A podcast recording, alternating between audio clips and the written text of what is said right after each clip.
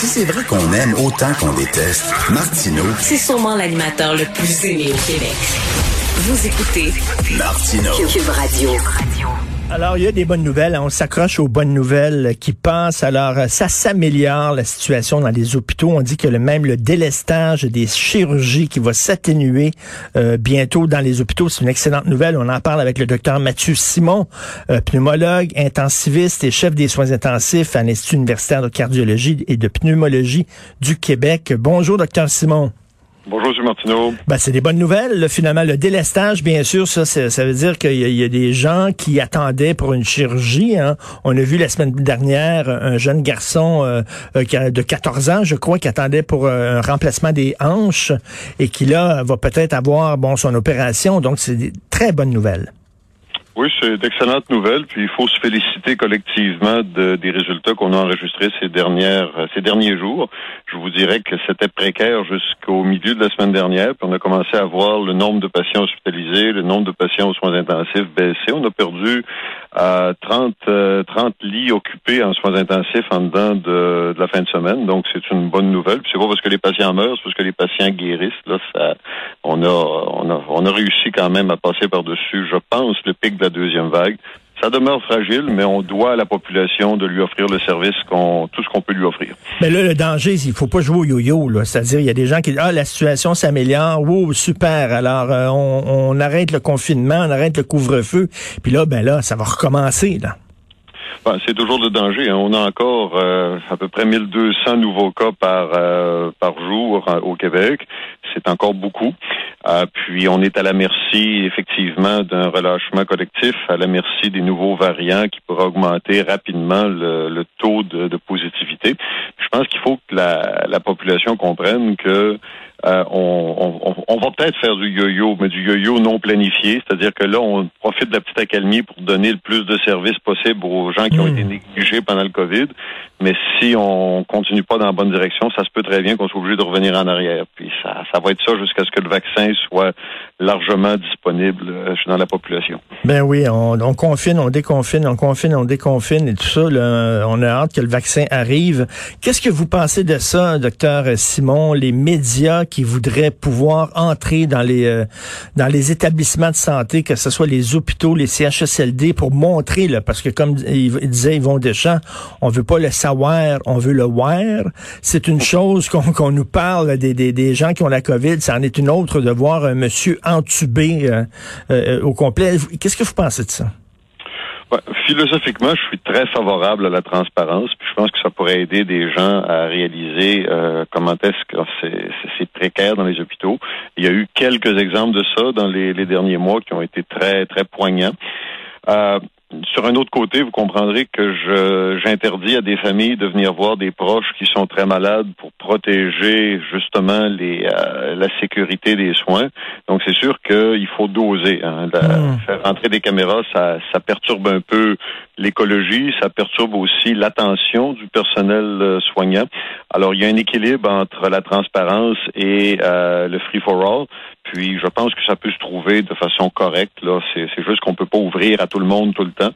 Euh, mais je pense que plus les plus la population va être consciente, puis je vous l'ai dit à plusieurs reprises, vous faites Mm. une œuvre d'éducation collective qui est fascinante et importante. Je pense que ça en fait partie. Donc j'y suis favorable avec les restrictions que je vous donne, c'est-à-dire que ça peut pas se faire tout le temps chez- dans tous les milieux, en toutes circonstances. Quelqu'un me dit la semaine dernière que bon, on veut pas entre autres que les journalistes et les caméras entrent dans les hôpitaux parce qu'ils pourraient filmer des lits qui sont qui sont libres. Parce que euh, ce qu'on m'a expliqué, c'est qu'il y a des lits qui servent à rien, mais c'est c'est pour vous préparer là, si jamais là, il y, a- il y a une flambée de cas que soudainement ben, ces lits-là soient disponibles et que ça serait trop choquant euh, de montrer à la télévision qu'il y a des lits actuellement qui sont qui servent à rien dans l'éventualité qu'il y ait vraiment un- une explosion des cas. Vous en pensez quoi ça? D'abord, il n'y a pas beaucoup de lits qui servent à rien, puis je pense que les caméras auraient besoin d'un très grand angle pour trouver assez de lits pour faire sensation. Euh, mais c'est vrai, écoutez, la, la nouvelle que le docteur O'Partney a communiqué au directeur d'hôpitaux euh, pendant la fin de semaine, qu'on pouvait laisser tomber un peu de délestage pour reprendre des activités normales, ben c'est un peu ça, c'est libérer ces lits qu'on appelle de surcapacité, parce que vous comprendrez qu'on est obligé de faire un, un jeu de devinette un peu, un pari Ben oui. en disant ça va baisser puis on n'aura pas besoin de surcapacité. On peut pas dire à la population bon on a fait comme si de rien n'était puis là vous arrivez avec le Covid à l'urgence mais on peut pas vous traiter parce qu'on n'a plus de lit parce qu'on n'y a pas pensé. Alors c'est toujours l'équilibre entre être prêt et euh, être pris euh, être pris au dépourvu.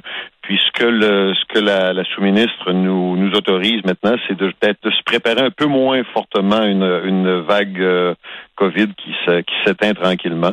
Puis ça c'est bien reçu à tous les niveaux. Puis on est bien heureux de recommencer à traiter euh, tous les gens qu'on peut traiter. Parce que, parce que docteur Simon, là, euh, de- d'annoncer à quelqu'un qui attendait avec bonheur là, son opération, une chirurgie, que ça pourrait être pour euh, installer une nouvelle valve, greffer une valve, que ce soit pour enlever une tumeur cancéreuse, remplacer une hanche et tout ça, il a appelé cette personne-là, lui dit excusez, mais votre chirurgie doit être reportée à une date ultérieure. C'est pas, c'est pas facile. là.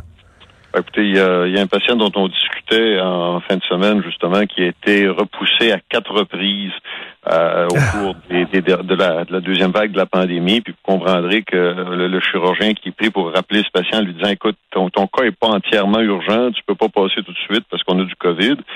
Ben, la personne qui se fait repousser ça à quatre reprises, c'est pas bon. Puis, vous savez, même des maladies qui sont pas immédiatement urgentes parce qu'elles menacent la vie, si on attend trop longtemps, elles finissent par, par le devenir. Et c'est sans compter toute la détresse morale qui vient avec ces, justement, là, ce, jeu du yo-yo qui, qui est, qui est pas approprié. Puis ça, c'est un exemple parmi probablement des milliers d'autres. Euh, les, les gens comprennent, par contre. Puis c'est, beau de voir que ces patients-là se disent, ben écoute, c'est correct, j'ai la chance de pas être trop malade, de pas être en train de mourir, je vais attendre. Mais c'est sûr que c'est, c'est loin d'être l'idéal. Euh, je pense que toutes les chirurgies urgentes au Québec se sont faites. Mais après ça, il faut définir l'urgence. C'est, un cancer qui évolue lentement, tu peux attendre, mais c'est OK, c'est, c'est correct de le dire. Mais pour la Hmm. personne qui vit, c'est pas nécessairement Ben euh, évident. Puis moi, Et- le premier, et- je, je serais un peu anxieux. Ben, tout à fait. Puis le, le stress et l'angoisse, ben c'est c'est- c'est c'est pas très bon non plus sur, sur le cancer quand tu es malade. Là, on dit toujours que euh, il, il faut que tu prennes ce zen, etc. Mais si t'es stressé et angoissé, euh, ta maladie ne peut être que, que, que- est encore plus grave. là. Oui, puis vous savez, il y a, un malade qui est visé par ça, mais il y a tout son entourage, sa famille qui vivent dans cette même angoisse, si bien qu'on on rend malade un paquet de monde à attendre trop longtemps. Euh, malheureusement ou heureusement, il faut faire des choix. On n'a pas les ressources immenses. Alors, on, on a fait ces choix-là de façon, je l'espère, responsable. Euh, Je vais dire comme Fidel Castro, on laissera à l'histoire le soin de nous juger. Euh, Mais écoutez, je trouve que globalement, euh, la, la deuxième vague a été correctement jugulée. Puis ça, c'est une, euh, une contribution de la population qui a pris des mesures appropriées, du gouvernement qui a fait les, les bons choix, des hôpitaux qui ont su s'organiser, euh, puis de vous autres qui avez su euh, faire euh, faire la faire la part pour euh, pour la population puis vos auditeurs qui euh, malheureusement effectivement quand tant que t'es pas concerné directement par le Covid ou par un proche qui attend une chirurgie ou un autre traitement, ben, tu peux considérer que tu es jusqu'à un certain point invulnérable face à ça. Euh, le, le- je vais vous poser une question. Je vais vous demander une question là, de d'éthique. Euh, la question à, à, à 1000 dollars. Alors, euh, dans le devoir aujourd'hui, on, on souligne le fait que 73% des gens qui sont décédés de la COVID avaient 80 ans et plus. Et là, il y a des médecins qui se demandent s'il était opportun de déployer autant de ressources hospitalières pour sauver des gens qui étaient susceptibles de mourir dans un avenir rapproché. COVID ou pas. Parce que l'espérance de vie au Québec, c'est de 81 ans pour les hommes, 84 ans pour les femmes. On dit quand quelqu'un qui a 80 ans, 81 ans, 82 ans a la COVID, est-ce que ça vaut vraiment la peine de déployer autant de ressources humaines et matérielles et tout ça pour sauver quelqu'un qui peut-être serait des, mourrait six mois après? C'est une, une sacrée question, ça. Ben, C'est une belle question. Euh, écoutez, il faut il faut faire une distinction. Euh, c'est vrai que la majorité des, des gens qui sont morts de la COVID étaient des personnes âgées ou avec des comorbidités euh, qui euh, vivaient en CHSLD, en RPA ou même à la maison et dont l'espérance de vie, euh, avec ou sans le COVID, était déjà euh, entamée. Les, les lits occupés aux soins intensifs, on l'ont été par des personnes en très grande majorité, beaucoup plus jeunes et qui avaient un pronostic de, de récupération qui était raisonnable. Les gens de 80 ans et plus qui avaient des pronostics limités ont été amenés à l'hôpital parce que dans les CHSLD, euh, vous avez un ratio par moment d'infirmières, de une infirmière pour 75 personnes. Alors même si on avait voulu faire des soins de confort, à quelqu'un qui est âgé puis qui ne veut pas ou ne peut pas bénéficier de traitements agressifs, il y a un fond de dignité et de confort qu'il faut assurer à, ces gens-là qui euh, sont âgés aujourd'hui, mais qui étaient il y a 30 ans dans la fleur de l'âge, puis qui ont contribué à la société sur tous les aspects. Alors, donc, le, choix qu'on a eu à faire, c'est est-ce qu'on laisse des gens dans l'indigence et l'abandon, dans des ressources qui n'étaient pas assez fortement équipées pour faire face à des, besoins de soins de confort, de traitement limité? Ou est-ce qu'on collectivement hmm. décidait qu'on leur devait quelque chose à ces gens-là, qu'on les amenait à l'hôpital, qu'on traitait ceux qu'on pouvait traiter, puis qu'on assurait au moins la dignité puis le confort aux gens qui ne pourraient pas avoir de traitement actif? Ben, c'est le choix qui a été fait, puis je pense que sociétairement, c'est correct. Euh, vous savez, il y, a, il y, a, 94 à 96% des personnes de CHSLD qui ont attrapé le COVID, qui ont été traitées dans leur milieu euh, de vie. Donc, c'est une très faible minorité qui sont venus à l'hôpital, mais manifestement, même si c'est une très faible minorité, ils sont venus, ils ont été ça a fait sensation. Puis il y a certaines personnes qui se qui se servent de ça pour dire qu'on aurait peut-être pu, au contraire, donner des soins à des personnes plus jeunes qui avaient d'autres maladies. Mais vous comprendrez que c'est un choix euh, qui est qui est à peu près impossible. Est-ce qu'on laisse tomber quelqu'un qui a contribué à la société et hmm. qui souffre maintenant pour en traiter un plus jeune qui a peut-être un meilleur pronostic et qui pourrait avoir un traitement actif? Euh, c'est très difficile, mais moi j'ai beaucoup de misère à, à jeter, euh, jeter, de, mettre de côté des gens qui souffrent dans des ressources qui sont insuffisantes pour assurer un minimum de dignité humaine quand, quand les, besoins se font sentir. Donc on dit, on dit a quand même, bon, comme je disais, c'est surtout les personnes âgées qui attrapent la COVID, mais on dit que quand même, ils représentent 15% des hospitalisations aux soins intensifs euh, donc, ça veut dire qu'il y a déjà un triage, une forme de triage qui a été, qui a été effectué, quoi. En fait, en soins intensifs, du triage au sens très large du terme, on en fait tous les jours. C'est-à-dire que moi, comme chef des soins intensifs, mes 230 autres collègues intensivistes au Québec, quand un médecin nous appelle, on dit qu'il y a un patient qui va mal et qui a peut-être hmm. besoin de soins intensifs, la première chose dont on s'assure, c'est que le patient peut bénéficier des soins intensifs.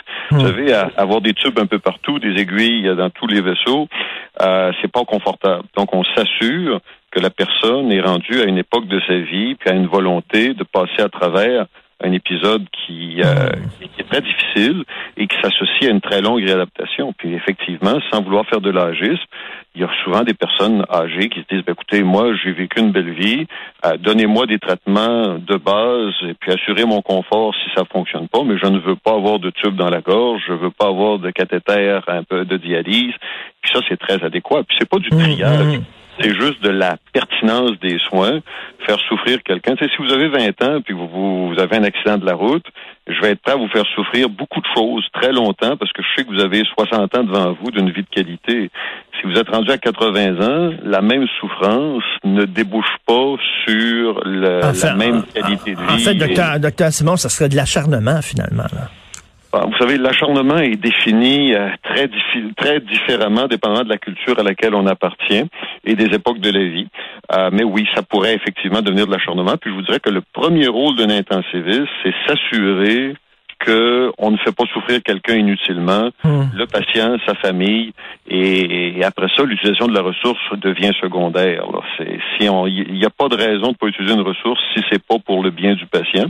Et mais des fois, c'est pas tout. Ce qui est évident, c'est que c'est pas pour le bien du patient qu'on les amène aux soins intensifs. Puis ces patients-là, donc, se retrouvent à ne pas venir aux soins intensifs, pas dans un processus de triage, mais dans un processus de discussion très honnête qui nous assure qu'on va vers le meilleur. Mais, mais comme vous dites, c'est ce genre de questionnement-là euh, se, se, se, faisait, là, euh, ce genre de décision-là difficile se, se, prenait même avant la, la période de, de, pandémie. Là. En fait, c'est le quotidien des soins intensifs. Là. Vous êtes toujours dans des dans des questions éthiques et morales euh, particulièrement euh, difficiles. C'est ça que ça, ça doit être très dur de travailler dans les soins intensifs et de prendre régulièrement ce genre de décisions-là, qui sont des décisions lourdes de conséquences. Évidemment, vous en parlez avec la famille, etc. Mais bref, euh, les, ce sont des bonnes nouvelles quand même. Le délestage des chirurgies qui va s'atténuer sous peu dans les hôpitaux, des gens qui attendaient leur chirurgie, qui vont pouvoir enfin passer sur le bistouri. Donc, on s'accroche. Quand les bonnes nouvelles sont là, on s'accroche après euh, pour essayer de passer à travers la semaine. Merci pour tout le travail que vous faites et de, de prendre le temps de nous parler, docteur Mathieu Simon. Merci beaucoup. Merci, M. Martineau. Bonne journée, à vous. Bonne journée.